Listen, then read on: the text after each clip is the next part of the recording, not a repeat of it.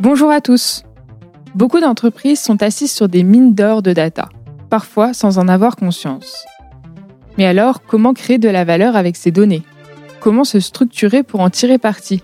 De quels outils s'équiper?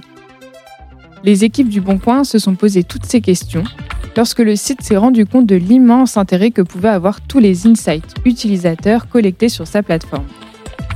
Baudouin Masbaudet, directeur des études chez Le Bon Coin Publicité, nous raconte tout ça dans cette capsule. Bonne écoute. Audio Days. Comment transformer sa data en insight et anticiper les changements de comportement? Plus 55% sur les coffres de toit, plus 65% sur les paddles, plus 71% sur les maillots de bain, plus 88% sur les valises, et fois 20 sur les emplois saisonniers liés aux vendanges. Voilà quelques exemples d'observations sur les recherches des utilisateurs Le Bon Coin que nous pouvons faire lors des périodes estivales en comparaison avec les données du printemps. Bonjour à toutes et à tous, je suis Baudouin Masbaudet, responsable des études chez Le Bon Coin Publicité, et je vais vous raconter comment on a construit notre data pour la rendre claire, intelligible et surtout utile pour nous en interne, mais aussi pour nos utilisateurs, particuliers et professionnels. La chance qu'on a chez Le Bon Coin, c'est notre audience.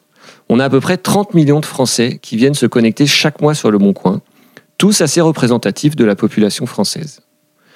Nous disposons donc d'une data extrêmement riche et granulaire, ce qui nous permet d'observer et de saisir quasiment en temps réel tous les comportements et pratiques de consommation de la population en France. Donc quand on est responsable des études, je peux vous dire qu'on ne s'ennuie pas. Les challenges, ils sont assez nombreux, mais je vais les résumer en trois points. Premier point, comment on fait pour arriver à traiter autant de données tout en respectant la réglementation actuelle? Deuxième point, une fois qu'on parvient à les traiter, comment délivre-t-on ces données? Comment on les partage pour qu'elles servent à améliorer notre produit, mais aussi tous les services complémentaires comme la publicité? Et troisième point, quels enseignements peut-on en tirer? Sur l'utilisation de notre service, mais aussi sur l'évolution de la société en général. C'est donc à ces trois problématiques que je vais répondre aujourd'hui dans cette capsule pour les Audio Days. Donc le premier challenge, comment fait-on pour arriver à traiter autant de données tout en respectant la réglementation actuelle? Tout d'abord, on se structure. Pour mettre en place nos projets, il a fallu s'organiser avec des équipes dédiées à la collecte, la structuration, l'analyse et l'exploitation de la data. C'est un mouvement engagé depuis plusieurs années au sein de l'entreprise. Au sein du pôle Product Intech, d'une part, avec une cinquantaine de collaborateurs répartis dans des équipes de data engineers, data scientists, data analysts, mais aussi des équipes BI et data viz. Et au sein de la régie, d'autre part, avec depuis trois ans une équipe qui est spécifiquement dédiée au pilotage des projets data pub et qui fait le lien avec les équipes marketing et commerciales de la régie, dont l'équipe études que je pilote. Un des défis consiste donc à faire travailler ces différentes équipes ensemble. Et j'ai en tête un projet de dashboard data qui avait mis deux ans à sortir, car on avait tâtonné au début sur les périmètres, les responsabilités des uns et des autres, la bande passante, les priorités. Concernant le respect de la réglementation, ça a aussi été un challenge, mais plus en termes d'organisation qu'une véritable contrainte. À ce sujet, je vous laisserai écouter la capsule de Fabien Scollan sur l'avenir de la publicité. Le deuxième challenge, une fois qu'on s'est structuré, comment délivre-t-on ces données? Comment elles deviennent des insights? Tout d'abord, nous avons déployé des outils qui permettent de détecter des insights comme le Bon Observatoire et le Bon Coin Publicité Insight. Mais au-delà de ces outils, qui permettent de consulter notre data, nous allons plus loin dans la création d'insights avec la réalisation d'études sectorielles. Celles-ci vont analyser les tendances de marché et les mettre en perspective du point de vue des utilisateurs Le Bon Coin. La richesse de nos données de navigation, que nous complétons avec des enquêtes menées auprès de nos panels, nous permettent alors d'analyser en profondeur la consommation des Français. C'est à travers ces outils et nos études que nous avons par exemple constaté que l'offre et la demande de véhicules d'occasion, hybrides et électriques, ont augmenté de près de 40% en un an. Ou bien que si la Clio est le modèle le plus proposé sur notre site, la Golf est la plus demandée. Autre fun fact, nous avons constaté que les utilisateurs appétants à la marque Peugeot sont par ailleurs particulièrement intentionnistes sur les produits de téléphonie. Ces statistiques m'amènent à mon troisième point. Quels enseignements tirer sur la société d'aujourd'hui? Alors sans prétendre à l'exhaustivité, voici ce que trois années de collecte et d'analyse de données chez Le Bon Coin m'apprennent sur les évolutions de notre société. Tout d'abord, on constate une volonté de consommer moins et mieux.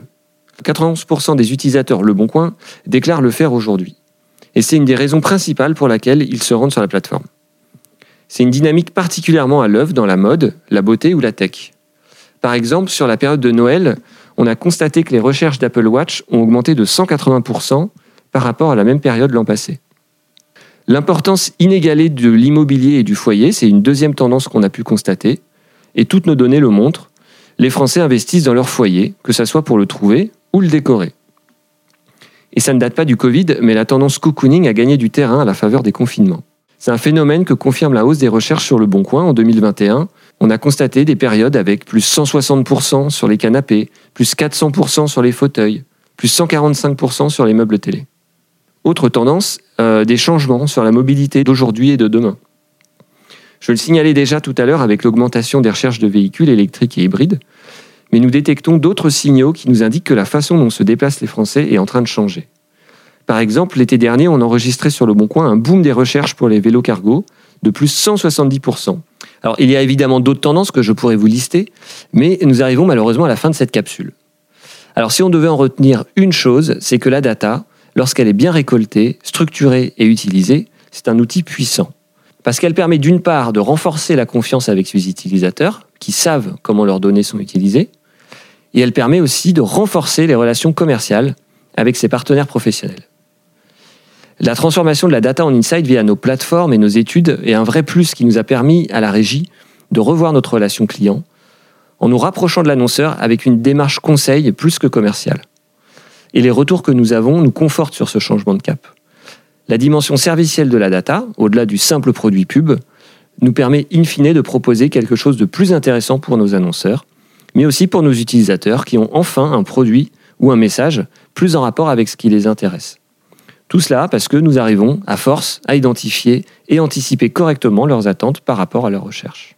Je m'appelle Baudouin Masbodé, responsable des études chez Le Bon Coin Publicité, et vous pouvez bien sûr me contacter directement via LinkedIn.